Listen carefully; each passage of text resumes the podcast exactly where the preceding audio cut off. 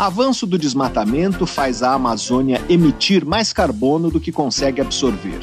Estudo avalia as estratégias mais eficientes de camuflagem na natureza. Pesquisas viram produções audiovisuais para tornar o conhecimento acadêmico mais acessível. Está no ar Pesquisa Brasil. Pesquisa Brasil, uma parceria Revista Pesquisa FAPESP e Rádio USP. Apresentação: Fabrício Marques. Olá, sejam bem-vindos ao Pesquisa Brasil, o programa de rádio e podcast da revista Pesquisa FAPESP. Eu sou Fabrício Marques, editor de política da revista, e no programa de hoje nós vamos falar sobre o aumento das emissões de carbono na Amazônia. Um estudo mostrou que, com o avanço do desmatamento, a floresta tropical liberou em 2019 e 2020 mais CO2 do que foi capaz de absorver. Nossa entrevistada é a química Luciana Gatti, coordenadora do Laboratório de Gases de Efeito Estufa do Instituto Nacional de Pesquisas Espaciais, o INPE. Ela é a autora principal do estudo que analisou esses dados. Outro tema do programa são as estratégias de camuflagem que ajudam os animais a despistar predadores. Vamos entrevistar o biólogo João Vitor de Alcântara Viana, estudante de doutorado da Universidade Estadual de Campinas, a Unicamp. Ele comparou estratégias adotadas por diferentes animais e concluiu que a mais eficaz é imitar elementos da paisagem, como folhas, galhos e pedras. Também vamos falar sobre um exemplo de pesquisa acadêmica que foi convertido em um projeto audiovisual e uma estratégia para tornar o conhecimento mais acessível. O historiador Sidney Aguilar Filho, que faz estágio de pós-doutorado na Unicamp, é o nosso entrevistado. Ele foi o autor de uma pesquisa de doutorado que deu origem ao documentário Menino 23 Infâncias Perdidas no Brasil, lançado em 2016 e que em 2017 ganhou o Grande Prêmio do Cinema Brasileiro na categoria Longa-Metragem Documentário. Você pode acompanhar o conteúdo de Pesquisa FAPESP nos nossos perfis nas redes sociais. Nós somos arroba Pesquisa FAPESP no Facebook e no Twitter e no Instagram, arroba pesquisa underline FAPESP. Para ficar por dentro de tudo que publicamos, você também pode se cadastrar na nossa newsletter usando o botão newsletter no site da revista Pesquisa FAPESP, que é o revistapesquisa.fapesp.br, ou então se inscrever no nosso canal no serviço de mensagens instantâneas Telegram. Procure por Pesquisa FAPESP ou arroba pesquisa FAPESP. E para ouvir o Pesquisa Brasil quando quiser, é só acessar revistapesquisa.fapesp.br ou então os principais agregadores de podcasts. Pesquisa Brasil. Uma parceria da revista Pesquisa FAPESP e Rádio USP. apresentação: Fabrício Marques. Produtos químicos usados para combater pragas agrícolas não agem apenas no presente, como ficam acumulados no ambiente, eles podem causar danos até mesmo em materiais arqueológicos. A química brasileira Luciana da Costa Carvalho, da Universidade de Oxford, no Reino Unido, identificou sinais da ação de pesticidas sobre uma tigela romana datada do final da Idade do Ferro, entre os anos 43 e 410 da era cristã. Feita de uma liga de cobre, a tigela foi encontrada em 2016 em uma fazenda em Kent, no sudeste da Inglaterra, uma área que vem sendo usada para agricultura ao menos desde 1936 a peça apresentava áreas de corrosão verde e marrom. Na verde, Carvalho e seus colaboradores identificaram a presença de clorobenzenos e cloretos de cobre. Clorobenzenos são compostos sintéticos utilizados no passado na indústria química e em defensivos agrícolas, mas seu uso foi proibido no Reino Unido há mais de 50 anos. Nas áreas de corrosão marrom, havia dietiltoluamida, ainda hoje usada em repelentes de insetos. Pesquisa Brasil. Entrevista. A Amazônia está lançando mais CO2 na atmosfera do que é capaz de absorver.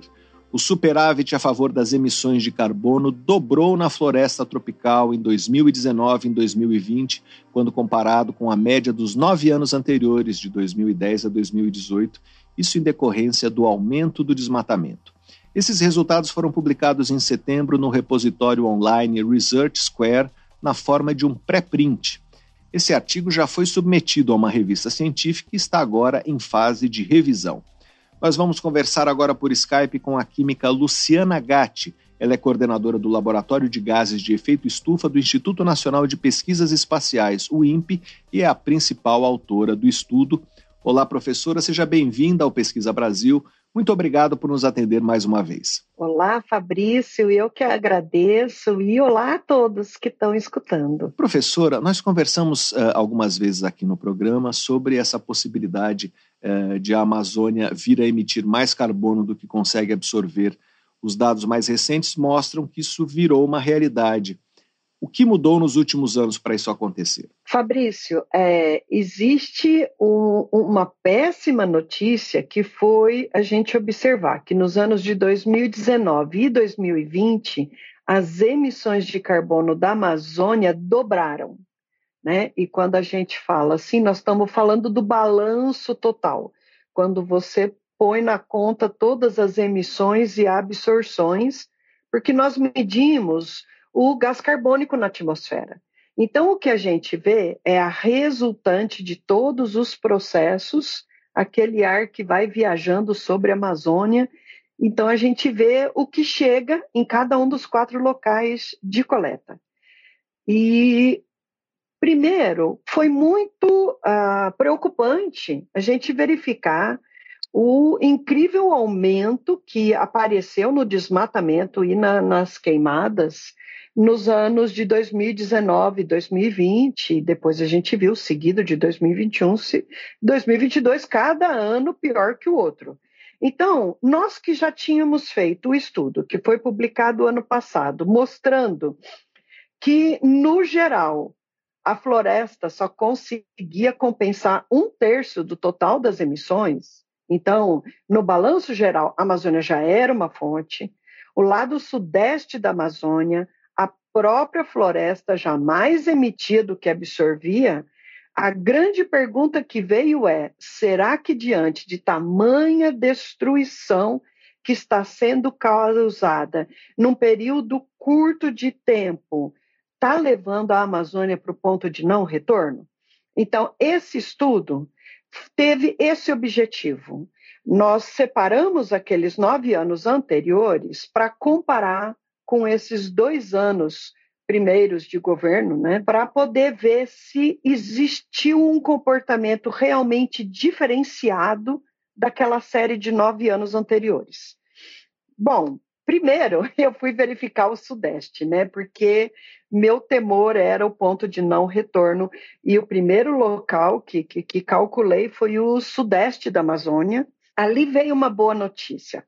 Apesar da notícia ser ruim, ali continuar sendo uma importante fonte de carbono, ela não foi superior aos demais anos observados e, e, na verdade, ela foi exatamente na média dos quatro anos anteriores. Então, ela nem foi acima e nem no máximo, ela foi na média. Isso me deu um ufa, porque é, se ela estivesse no ponto de não retorno, eu esperaria ela continuar naquele crescente né, uh, da parte não queimada de floresta. Professora, uh, o Sudeste, a senhora está falando do Sudeste, é o Pará, é o Arco do Desmatamento, que local é esse? Olha, essa região ela é bem da metade do Pará para baixo e toda a parte do Mato Grosso, que faz parte da Amazônia, o pedacinho ali do Maranhão, que é Matopiba, né? Essa região aí, ela é uma importante fonte.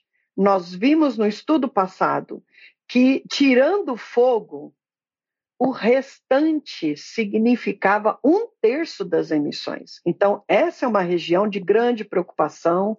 Foi lá que começou o tal do Dia do Fogo, em 2019, que choveu preto em São Paulo. Né? A gente ficou muito assustado com o nível de destruição intensa na Amazônia.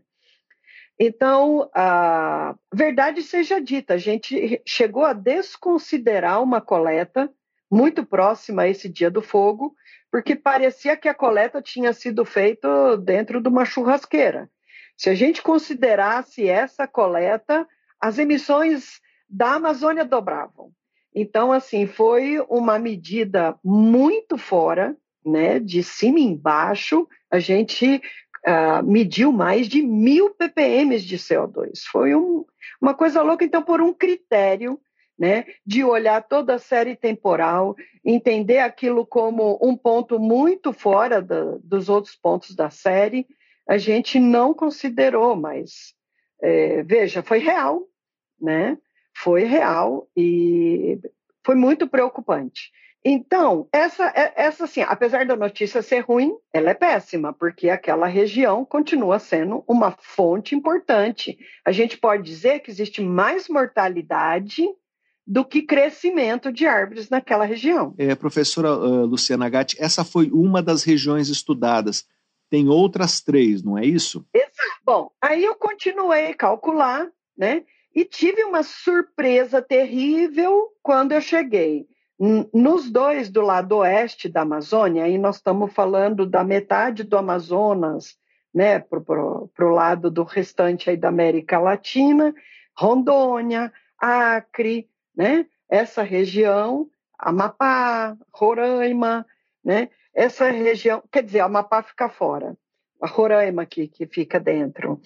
Essa região que antes ela conseguia compensar todas as emissões humanas naquela região, então no balanço final ela era neutra, ela apareceu como fonte.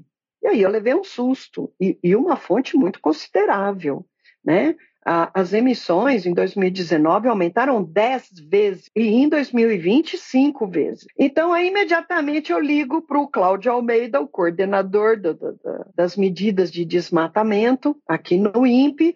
Cláudio, o que está acontecendo? Você viu alguma coisa? Aí ele falou, Luciana, sim, está tendo um polo muito intenso de desmatamento é, no, no, no sul, né, no sudeste do Amazonas, o Amazonas virou o segundo estado com maior desmatamento, e aí veio a ideia da gente fazer um mapa mostrando aonde estavam ocorrendo aqueles desmatamentos e fazer um mapa igual com as queimadas. Aí entrou o nosso colega especialista em queimadas, Alberto Setzer, e fizemos esses dois mapas para a gente avaliar para a gente entender essa mudada de cenário do oeste também virar fonte. E aí, realmente, nesses mapas apareceram né, que é, regiões é, do lado oeste estavam tendo um desmatamento muito intenso.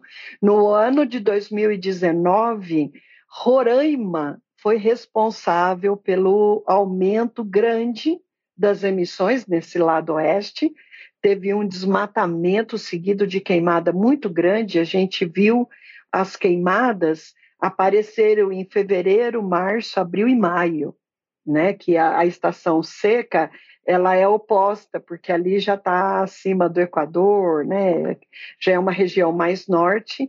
E, e, e foi lá nesse período e a gente captou né, essa, essas emissões, porque a, um dos pontos de coleta fica a 100 quilômetros para oeste de, de Tefé.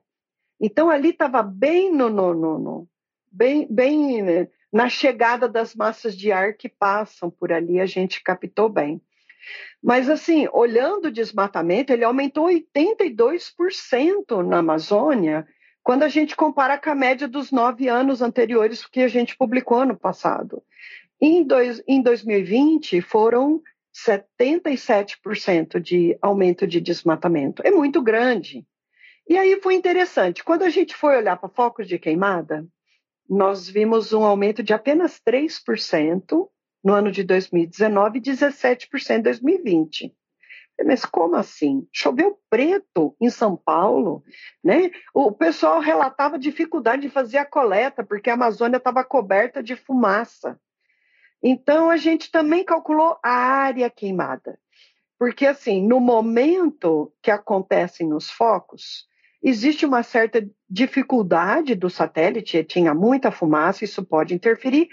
E, em segundo lugar, quando queima floresta, é, floresta em pé, né, o fogo entra por baixo da copa das árvores e se detecta muito menos foco de queimada, então você tem uma subnotificação de queimada. E aí, quando calculamos as áreas queimadas, e como é que calcula isso? Pela cicatriz que fica na floresta, são imagens né, da floresta que vão mostrando a cicatriz. E aí sim apareceu 17% de aumento em 2019 e 42% em 2020. Então, é, então teve comprovação de que floresta intacta foi desmatada, queimada, né? E, e, e, assim, isso causou um impacto grande. Então, essa terrível notícia, a primeira terrível notícia foi que o lado oeste também passou a ser fonte. Nós estamos conversando com a química Luciana Gatti, coordenadora do Laboratório de Gases de Efeito Estufa do Instituto Nacional de Pesquisas Espaciais, o INPE. Professora, há alguma região da Amazônia que ainda absorve mais carbono do que emite? Não, infelizmente não. As quatro viraram fonte. Agora, uh, uma coisa importante a se dizer é que nesses dois anos nós não captamos que é a floresta que perdeu a capacidade de absorver. Porque quando a gente fez, a, a gente fez uma medida sazonal, onde a gente pegou a média é, por mês dos nove anos anteriores e comparamos o 2019 e 2020. A gente verificou que o aumento das emissões ocorreram a partir de julho, de julho a novembro. E isso significa a estação seca. Durante a estação chuvosa, que é quando ocorre a parte principal da absorção, essa foi igual aos anos anteriores. Então, uma coisa a gente pode ficar tranquilo: a parte que continua lá, que não foi desmatada, ela continua absorvendo. O nosso maior problema é que as fontes, devido ao desmatamento, às queimadas, que provocam também degradação, é que foram o motivo da fonte. Né? Então, isso causa um certo alívio, porque questão, de novo naquele pânico da Amazônia chegar no ponto de não retorno. No entanto, no ano de 2020, a gente já viu uma consequência pesada. Nós vimos a Amazônia perder 12% de chuva na sua totalidade. E a, a, maior perda de chuva foram nos meses de janeiro, fevereiro e março, que é a estação chuvosa. Então, até o estudo anterior, que foi até 2018, o impacto do desmatamento estava acontecendo mais na estação seca. Nós estamos tendo uma estação seca, cada vez mais seca, mais quente e mais longa. A gente não tinha visto ainda impacto na estação chuvosa. Só no nordeste da Amazônia, que a gente chama de SAM, que a gente viu perder chuva o ano inteiro né? mas é a região quase 40% desmatada. Agora nós vimos isso acontecer no ano de 2020 na Amazônia inteira. Então, causou muita preocupação. E nesse período de janeiro, fevereiro e março, perdeu 26% da chuva e a temperatura aumentou 0,6 graus quando compara 2010 2018. Nós estamos falando de um espaço temporal minúsculo para ver uma variação tão grande. Então, isso causa muita preocupação, porque o que faz a Amazônia perder a capacidade de absorver carbono é o estresse climático. Então, a gente não pode só levar em consideração quanto foi desmatado. A gente também tem que levar em consideração o estresse climático que está sendo, uh, que a floresta está sendo submetida, porque aí ela começa a emitir mais gás carbônico do que absorver e a mortalidade também aumentar. É, não pode ser apenas um ano atípico? A gente avaliou uh, as condições climáticas é, e não teve El Ninho, não teve um, um, um evento extremo climático que justificasse isso. Começou, muito pelo contrário, começou um laninha no final do ano de 2020. Laninha é quando chove mais, né? Então, é, e, e, o El Ninho, é, no começo, na estação chuvosa, foi super leve, né? Então, assim, a gente vê que isso foi uma consequência é, desse, desse enorme desmatamento. Nós estamos falando de 82% de aumento no desmatamento. É muita coisa num período curto de tempo, em um ano, né? O ano seguinte, 77, muitas queimadas, então, é muito desmatamento e degradação na floresta. Nós estamos conversando com a química Luciana Gatti, coordenadora do Laboratório de Gases de Efeito Estufa do Instituto Nacional de Pesquisas Espaciais, o INPE. É, professora, e a coleta de dados continua? A coleta de dados continua. Nosso projeto temático vai até o meio do ano que vem, mas é importantíssimo a gente é, continuar, porque nós estamos vendo a Amazônia em mudança a Amazônia está mudando, está mudando suas características. Né? Esse trabalho é importantíssimo de continuar, porque quando você continua exatamente o mesmo jeito que está medindo, com o mesmo laboratório, você pode comparar com o passado para ver em que direção está indo. Se você muda o jeito que está medindo, né, aí você já não tem como comparar com aquele passado. Então, com certeza, nós vamos aí é, correr atrás de novos financiamentos para entender essas mudanças. Temos que colocar perguntas novas importantíssimas a respeito do ponto de não retorno. Quão próximo nós estamos do ponto de não retorno?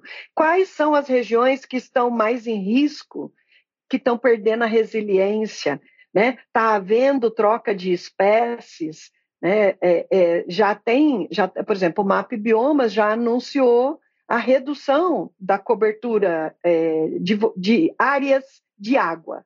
Né? Então, assim, isso é um impacto muito grande sobre a Amazônia. E, e esse risco não é só para a Amazônia, ele é sobre o Brasil inteiro.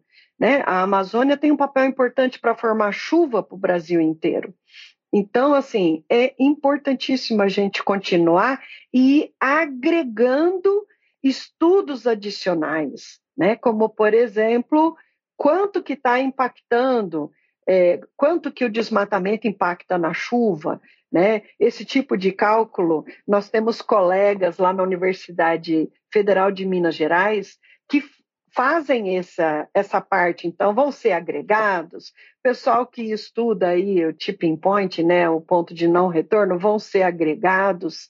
Enfim, a gente comparar mais o que está acontecendo na floresta com o que a gente está medindo lá em cima, também tem que ser feito. Então, mais grupos que estudam a floresta na superfície vão ser agregadas. A gente tem que ir ampliando e somando os conhecimentos de várias áreas para entender essa, Amazônia, esse ecossistema tão complexo. Né? Nós conversamos com a química Luciana Gatti, coordenadora do Laboratório de Gases de Efeito Estufa do Instituto Nacional de Pesquisas Espaciais, o INPE.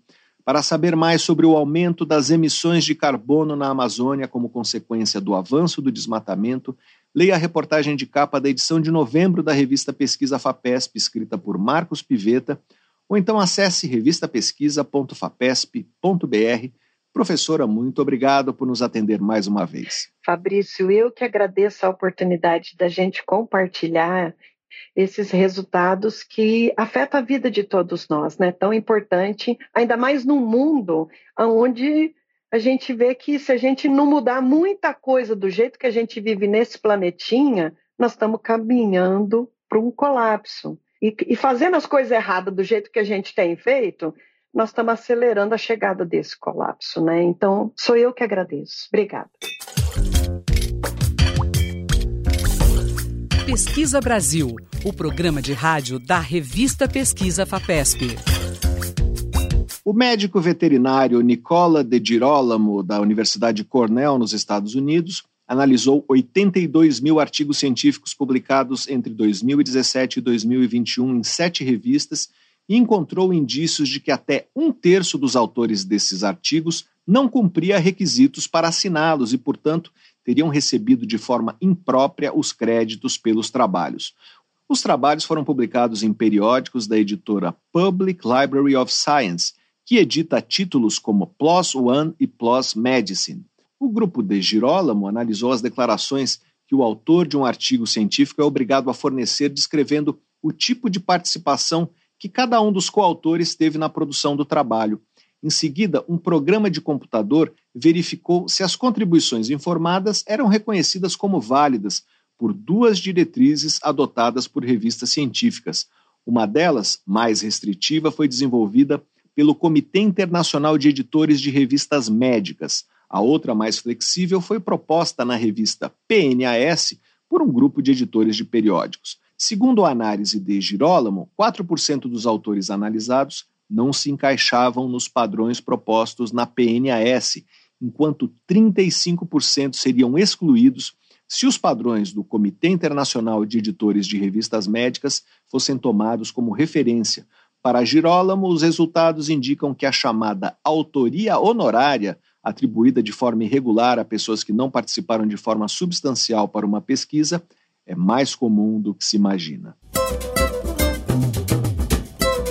Pesquisa Brasil. Entrevista. Estudada há mais de 200 anos, a camuflagem ajuda os animais a despistar predadores. Entre as várias estratégias de passar despercebido selecionadas pela evolução, a mais eficaz é imitar elementos da paisagem, como folhas, galhos e pedras, segundo um estudo publicado em setembro na revista Proceedings of the Royal Society B. Esse trabalho examinou 84 artigos científicos publicados entre 1900 e 2022 que testavam pelo menos uma estratégia de disfarce. Comparou seus resultados. Nós vamos conversar agora por Skype com o biólogo João Vitor de Alcântara Viana. Ele é estudante de doutorado da Unicamp e é o autor principal desse estudo.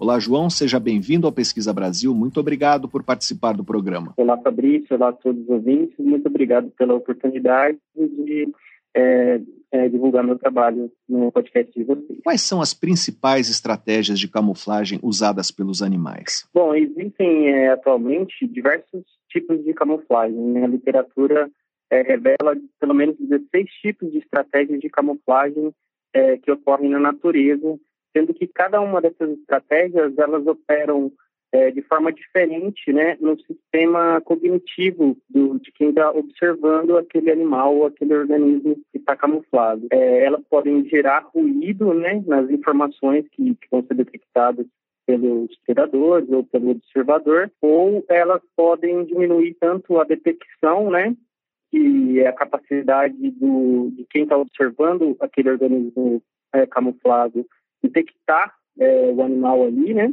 Ou no reconhecimento, né? Então, o observador ou o predador, ele pode detectar é, que existe algo na paisagem, mas ele não reconhece como uma presa em potencial. E as principais estratégias de camuflagem, né, que mais ocorrem na natureza, são as, as chamadas correspondências de fundo, que, que vem do termo em inglês background matching, que é quando a presa, né, o organismo, no caso, ele se assemelha com uma coloração do fundo no qual ele está repousado, né? Então, por exemplo, uma lagarta verde sobre uma folha verde, isso poderia ser considerado como correspondência de fundo. E existem outros tipos de estratégia de camuflagem que elas também utilizam da correspondência de fundo, mas elas, é, esses animais, esses organismos, eles apresentam é, é, colorações altamente contrastantes nas, nas bordas corporais, como, por exemplo, listras, como a listra de uma zebra ou a listra de um tigre, que ela ou a, as listras, né, e os padrões de manchas de serpentes, que elas elas atuam de modo a é, é, remover o contorno da presa, né? Então é como se a, a, presa perdesse as bordas corporais. E é o caso da coloração disruptiva, que vem do termo de disrupção, né?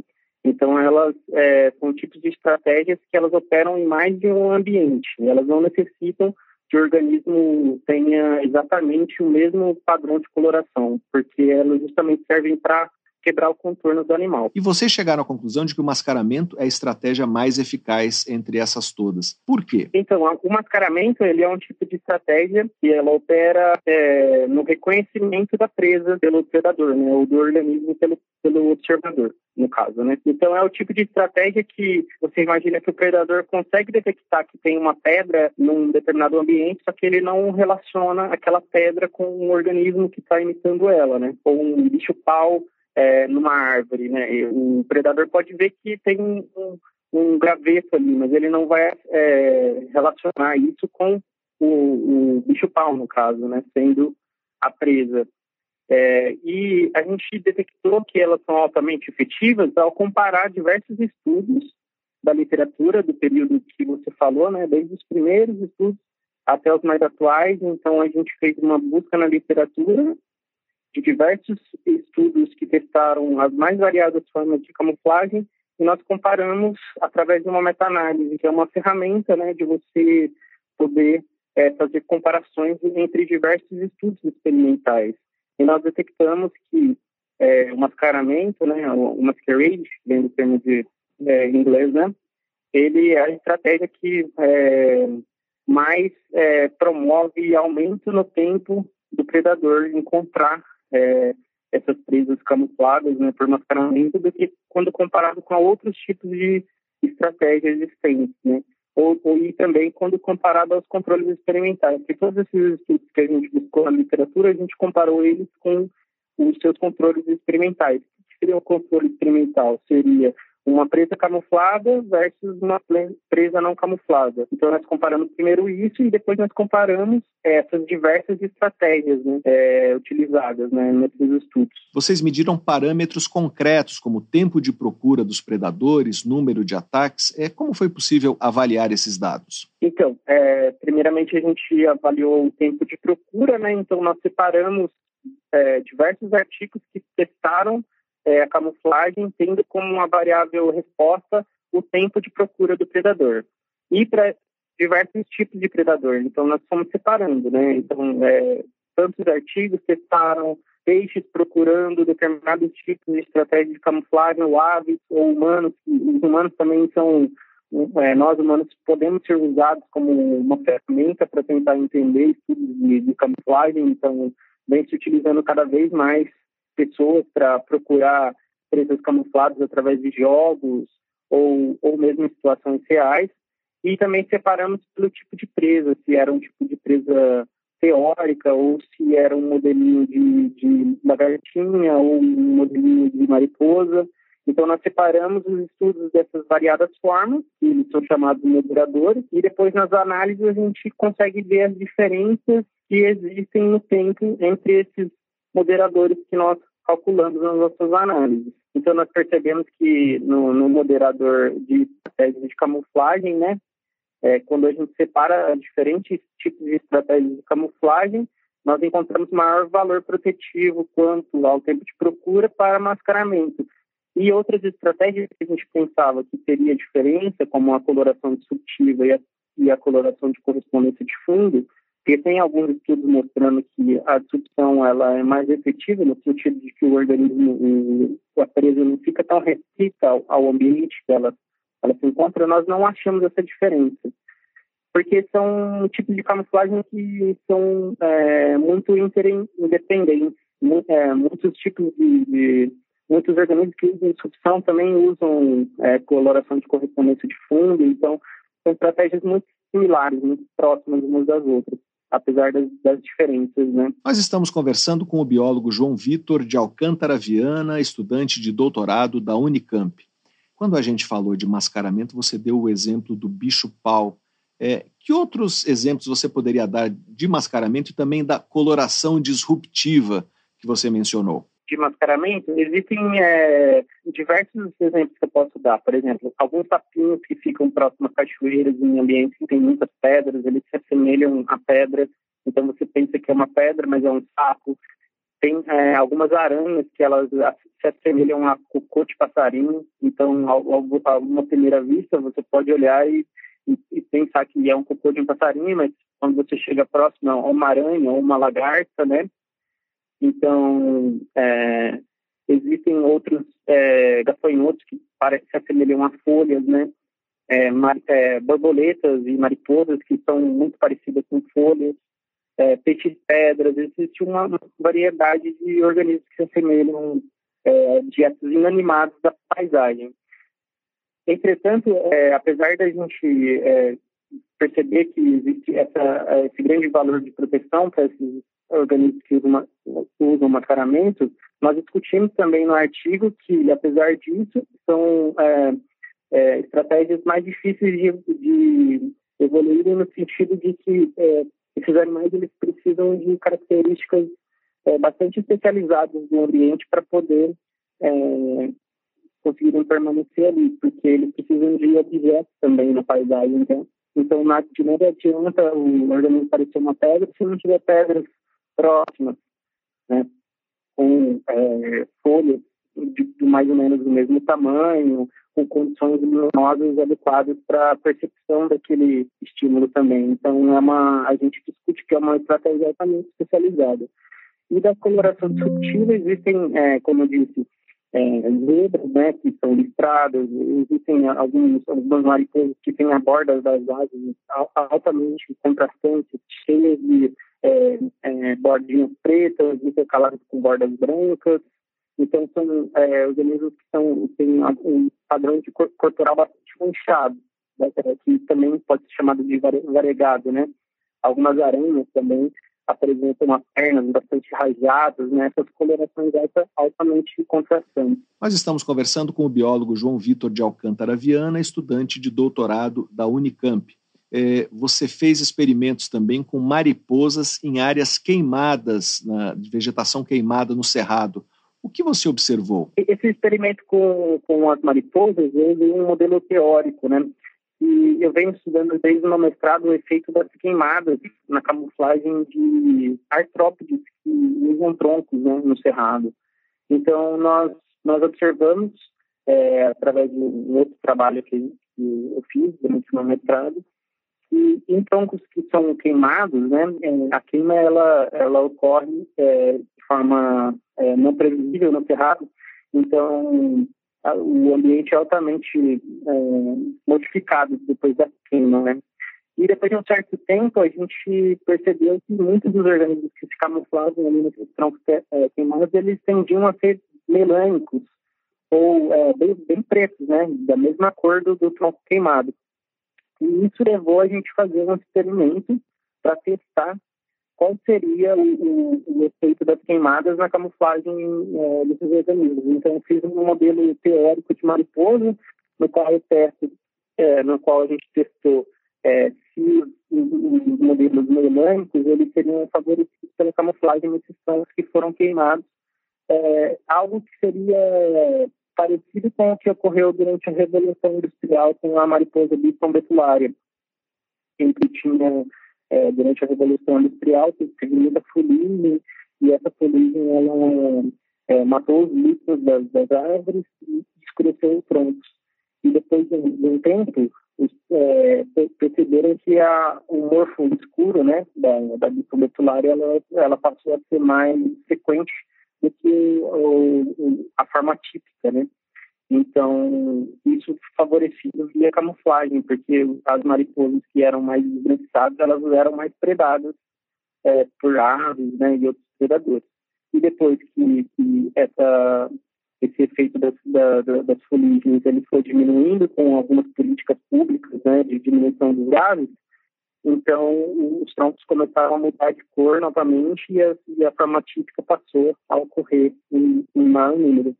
Então, foi a partir dessa, dessa é, desse ocorrido né, durante a Revolução Industrial que a gente teve a ideia de, de como isso poderia acontecer aqui no nosso Cerrado, porque o Cerrado, é, a queima ela é muito mais drástica do que a própria Revolução Industrial. Né? Então, os troncos ficam pretos do pé até o topo da árvore. E aí, então, a gente fez os modelos de mariposa e, e testamos. Então, testei tanto em áreas foram queimadas e áreas não queimadas, utilizando mariposas de papel e predadores humanos. Então, nós levamos 23 pessoas é, para o campo para procurar mariposas melânicas, as mariposas marrons, né, que seria algo previamente a queimada, e mariposas disruptivas e mariposas com correspondência de fundo. Então, a gente é, distribuía isso nas árvores e pedia para os participantes procurarem por essas mariposas nesses troncos para a gente ter uma, é, uma forma experimental de testar como que a, a queimada poderia é, influenciar na, na, camuflagem. E nós percebemos, né, nosso estudo é, ainda não está publicado, os modelos melânicos eles, eles demoram mais tempo para serem encontrados pelo, pelos predadores, né, que no caso seria o humano que a gente está usando, e também é, a distância de procura ela é menor, porque a pessoa teve que se aproximar mais para poder encontrar aquela presa. E na área não queimada, os modelos disruptivos e de correspondência de fundo, eles é, têm uma cor parecida com a planta não queimada, mas com padrões né, disruptivos de coloração de correspondência de fundo. E eles é, sobreviveram por mais tempo do que os modelos melânicos, indicando que, então, o nosso estudo, ele indicou né, que em áreas queimadas, é, a seleção natural pode favorecer o melanismo, né? Então, o surgimento de, de melanismo, que é o organismo ficar mais escuro, né? Semelhante em cor com as árvores queimadas. E foi justamente que eu encontrei nas minhas coletas durante os estudos que eu fiz. Né? Então, eu encontrei louva-deuses, bastante pretinhos, é, aranhas, bem escuras. Nas áreas não queimadas, é, elas, elas não ocorrem em frequência tão alta. Então, eu encontrei é, nas áreas não queimadas é, louva-deuses marrons, que são da mesma espécie desse louva-deus mais escuro que eu encontrei na queimada. É, então, mostrando que as queimadas elas podem favorecer o melanismo. Então, aí são um estudo que eu vou publicar e eu estou em teste de submeter o artigo. E esse também é o tema da sua pesquisa de doutorado, não é isso? Isso, é o tema da minha pesquisa de doutorado. O meu doutorado ele é, envolve é, camuflagem em vários sentidos. Então, desde a parte de, de literatura, né, que eu fiz para abordar esses diferentes tipos de camuflagem, né, é, eu nessa meta-análise, e também é, experimental, né, com coletas em campo. Então, também coletei na Amazônia, Leva Deus, mas não tem nada a ver com queimadas. E fiz na, nas áreas de cerrada, fiz experimentos de predação, que é esses das mariposas de modelos artificiais, e fiz experimentos de seleção de hábitat também. É, selecionei alguns, alguns bichos e coloquei numa arena para eles escolherem entre troncos queimados e não queimados. Né? Então, esse, esse legador polimórfico que eu te disse, que tem dois morfos, né? um morfo marrom e um morfo preto, e também gafanhotos, é, que a gente encontrou polimorfismo, né? a mesma espécie com uma variação bastante evidente na coloração. Então, em áreas queimadas, a gente encontra ele bem escuro e em, em não queimados, ele mais é, marronzinho. E a gente queria saber se eles selecionavam os troncos, se eles tinham uma adaptação de, de seleção de troncos com base na coloração, mas nós não encontramos evidência para isso. Então, muito provavelmente o que acontece é a predação. Então, os marrons que selecionam os troncos queimados, tanto os gafanhotos quanto os levadores, eles acabam sendo predados. Então, isso favorece com que os preços permaneçam ali. Então, é, o experimento de predação com os modelos de mariposa artificiais mostraram que o que ocorre no cerrado provavelmente é, é uma predação diferencial. Então, muito provavelmente, esses organismos, a maior parte deles, não devem ter a capacidade de selecionar troncos com coloração semelhante a eles. É, e isso faz muito sentido, porque o, a queima dos troncos no cerrado ela é imprevisível, não, não, não, não dá para prever quando que vai ocorrer uma queimada. Então, por isso, a seleção natural não favoreceria é, essa capacidade deles escolherem com base na cor, né, com alguma característica do tronco que, que seja relacionada à cor dele.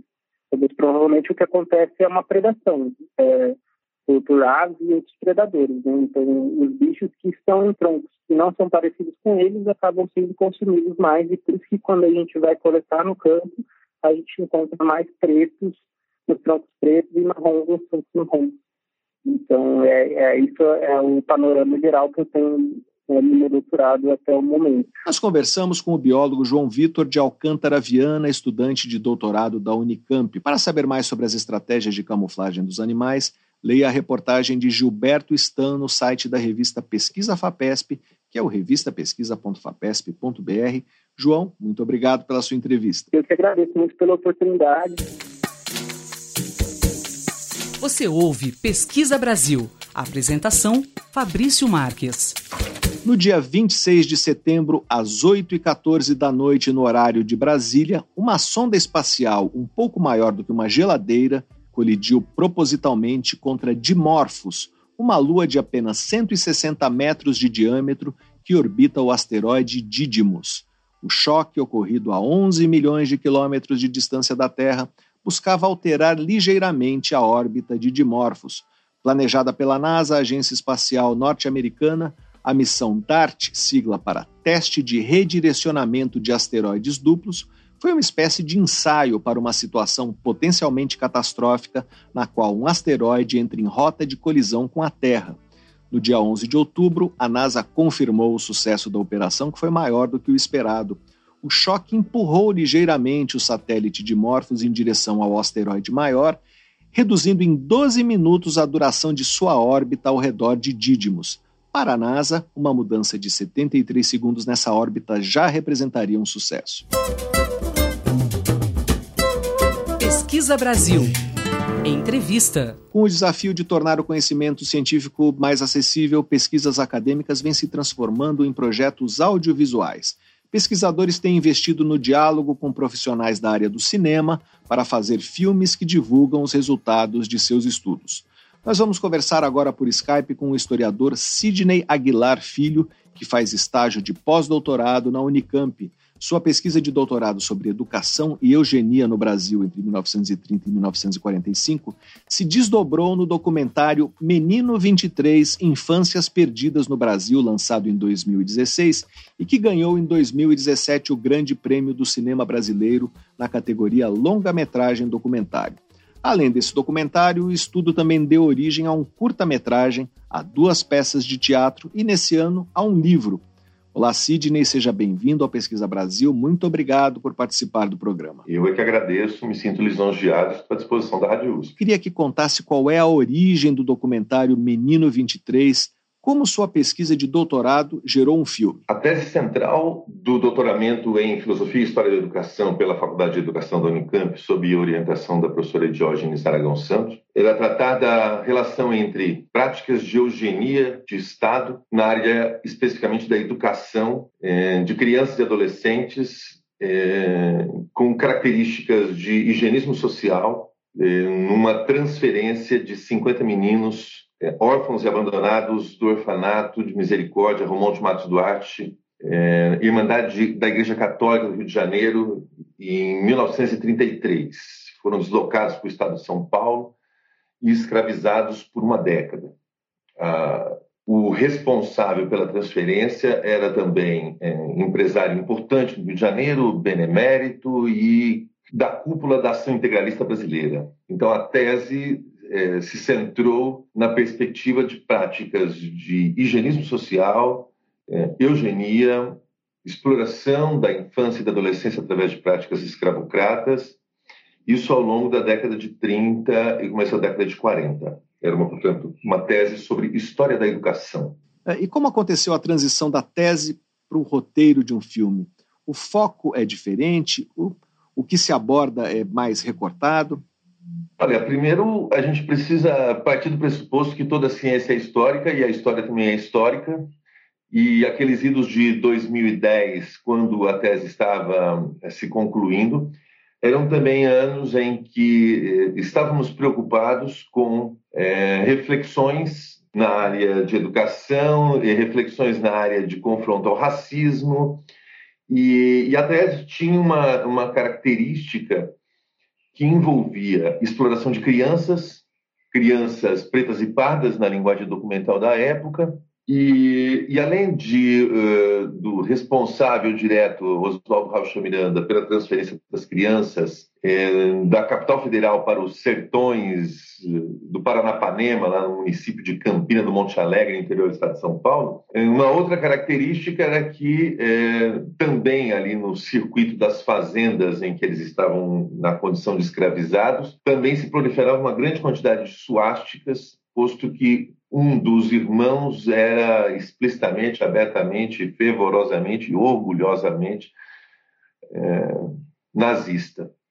Então, confluíam-se ali a junção de, de uma proposta política autoritária de características nacionalistas, que era o integralismo, com a forte presença é, da ideologia nazista. Afora isso, também num dos espaços de fazenda onde as crianças foram escravizadas, acabaria servindo de esconderijo protetivo uh, ao herdeiro da dinastia dos Krupp, enquanto ministro da economia de guerra de Adolf Hitler, eh, sofria a derrota eh, e as punições na Europa, seu herdeiro estava protegido numa dessas fazendas interior do estado de São Paulo. Imagino, portanto, que a confluência um momento histórico em que essa questão era muito importante e espero que volte a ganhar a importância que outrora tivera e que nos últimos anos for abandonada, que era colocar em pauta as práticas de eugenia na educação brasileira e as pautas racistas da educação brasileira.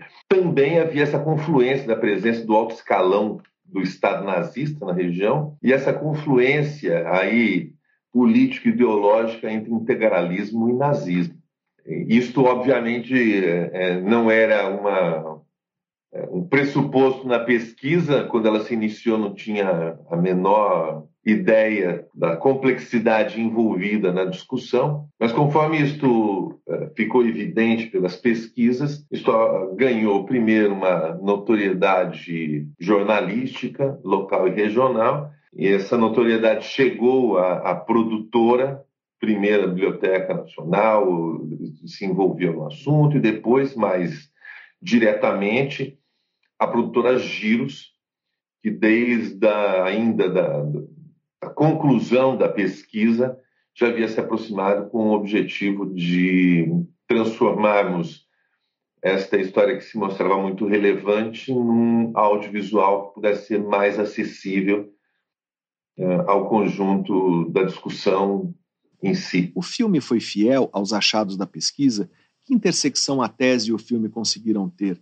É, ele ficou como você imaginava? Que o filme conseguiu ficar dentro dos parâmetros da pesquisa científica, sim, completamente. Se havia alguma insegurança inicial da minha parte em que isso pudesse não acontecer, o resultado final, é, no campo do documentário científico e da divulgação científica, ele ele fez jus e, e, e merece, é, sim, a produtora Giros e o diretor Belisário Franca é, todo o meu respeito na, nessa, nessa parte que para mim era fundamental, a parte metodológica, a parte epistêmica, o rigor científico, documental.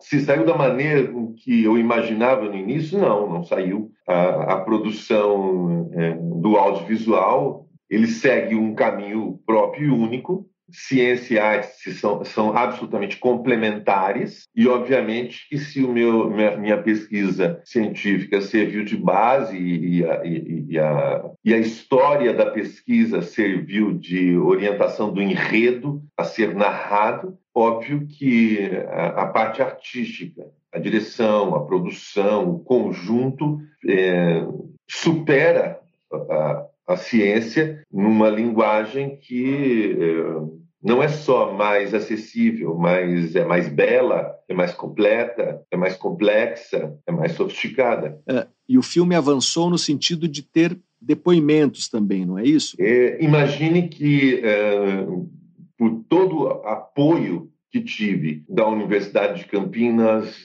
é, do financiamento CAPES, é, da orientação maravilhosa. O trabalho em si é um trabalho bastante isolado, bastante individualizado.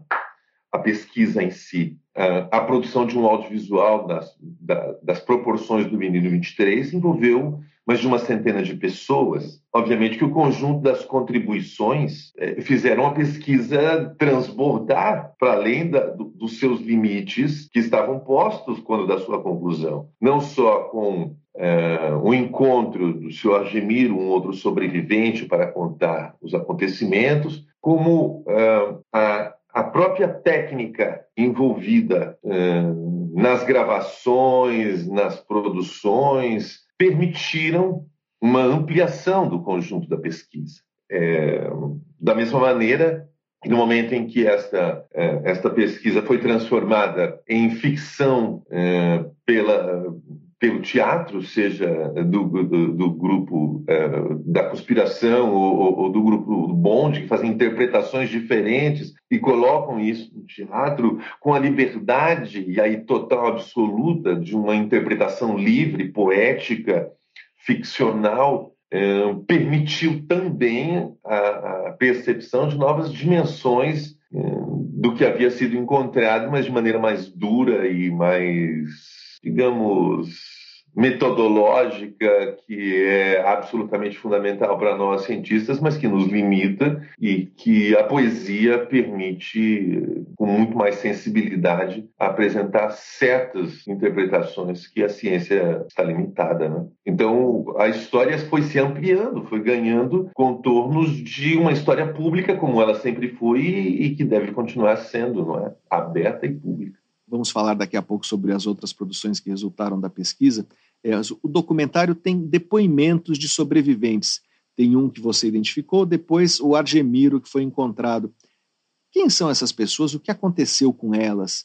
É, como ocorreu essa escravização de crianças na época da Segunda Guerra? Bom, vamos lá. É, eu vou tentar é, falar, então, separar a tese, é, a pesquisa científica que deu no livro, etc., do, da obra de arte chamado Menino 23, esse documentário do qual a gente se trata. Uh, a tese dizia respeito à transferência de meninos pretos e pardos, órfãos e abandonados de um orfanato católico para serem escravizados numa outra província. A tese defende que isto foi práticas de eugenia de Estado, amparadas por uma legislação, que é, uma, que é a legislação é, de 1934, do artigo 138 da Constituição de 1934, que, no qual diz que o Estado deve fomentar a educação eugênica a tese se preocupou em mostrar o quanto não só a, a, transferência caminhou pelo campo da legalidade, como também teve respaldo jurídico-político e de uma cultura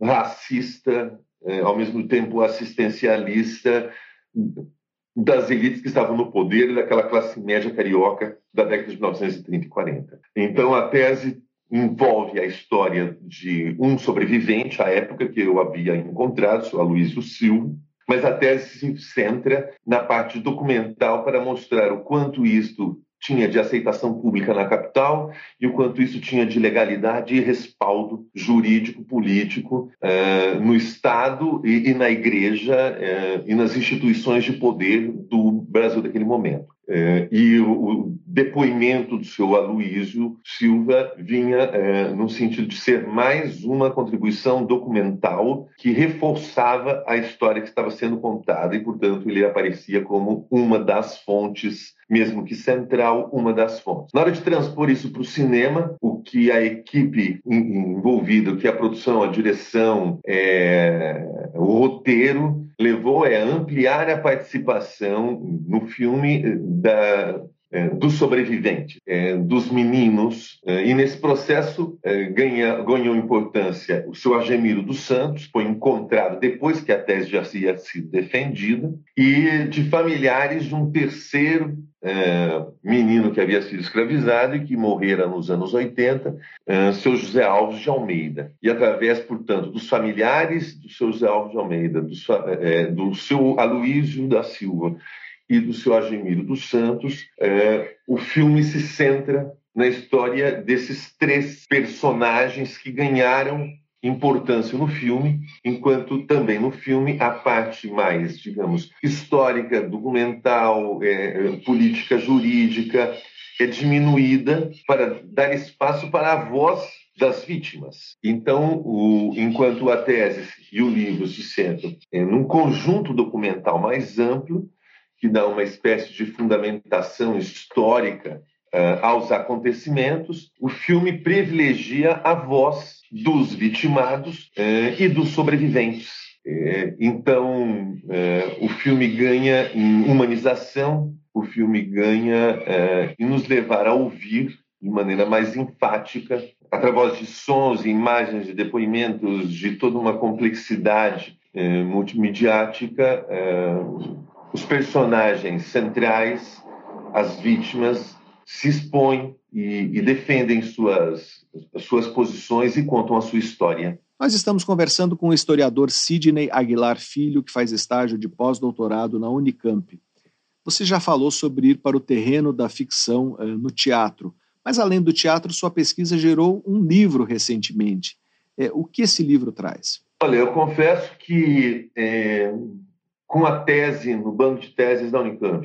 Os dois documentários, o curto e o longo, e com duas peças de teatro, eu já tinha há bastante tempo abandonado a ideia de publicar a tese. Mas aí, há dois anos atrás, no meio da pandemia, por uma iniciativa do Arquivo de Galerote da Unicamp, onde foram praticamente todos os documentos da pesquisa de doutoramento, houve uma movimentação em torno de buscar uma publicação da tese em livro, julgando-se, julgaram importante que isso fosse transformado em livro.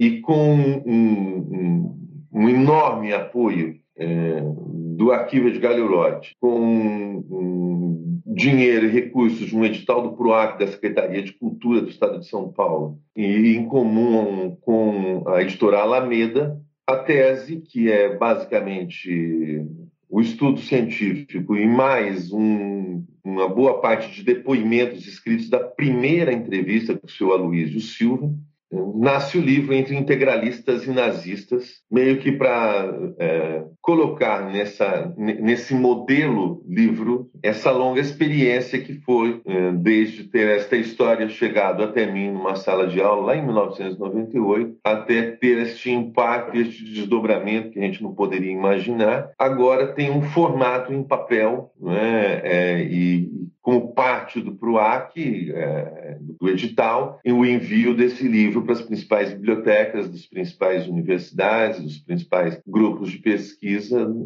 é, dessa área, não é? de história, de confronto ao racismo, de educação, de é, é, práticas é, autoritárias na, contra a infância e adolescência brasileira, essa perspectiva de dar também mais essa contribuição. Gostaria de ressalvar que, assim como os filmes, assim como as peças, o livro também ele é resultado de, da universidade pública, dos financiamentos públicos, das bolsas públicas, dos editais públicos, e nesse sentido é, a importância maior da, das vozes silenciadas à época e que se mostraram bastante efetivas é, através desses diferentes suportes para contar esta mesma narrativa, se transformaram em instrumentos importantes de ação política de uma, principalmente um período de muita resistência, que foi esse período que transcorre de 2016 até, espero, uh, um breve,